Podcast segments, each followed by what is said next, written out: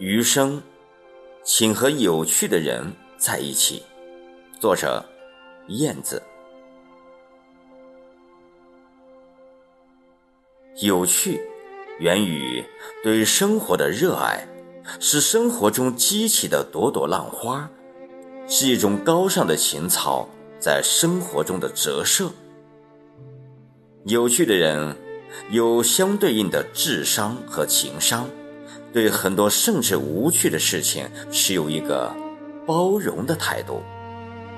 愿你我都能拥有一个有趣的灵魂，让我们在平凡琐碎的日子里过出有趣的味道。人生需要这样的有味，活成一个有趣的人吧，你的人生将会随之焕发不一样的光彩。王尔德曾经说：“这个世界上好看的脸蛋太多，有趣的灵魂太少。如果你碰到一个有趣的人，请一定要珍惜。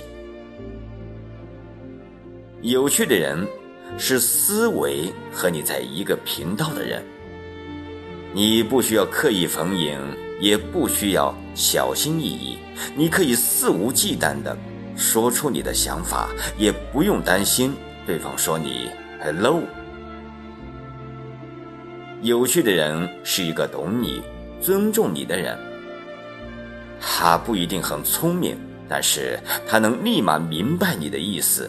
和这种人相处，节省了很多的时间成本，这种相处过程很舒服。有趣的人。是能给你托出真诚的人，他不需要你千回百转的猜测，他不一定有很强的沟通技巧，却往往直奔主题，简单粗暴，这一点儿尤为可贵。和有趣的人相处，可以做有益的事。有趣的人会让你更加热爱生活。到了这个年纪，最缺乏的往往不是金钱，而是对生活的态度。有趣的人就像太阳，自己就能散发出光芒。和有趣的人相处，会激发体内那个潜在的自己。有趣的人能开阔你的眼界。最好的交往。不是光芒万丈的人，而是让你感到舒服、适合自己的人。有趣的人会刷新你的感受，他对事物更有敏感的洞察能力，即使在逆境中，他也能看到美，看到自由，看到光明。有趣的人会让你更加有勇气。人到中年。做事情难免瞻前顾后，再三思虑。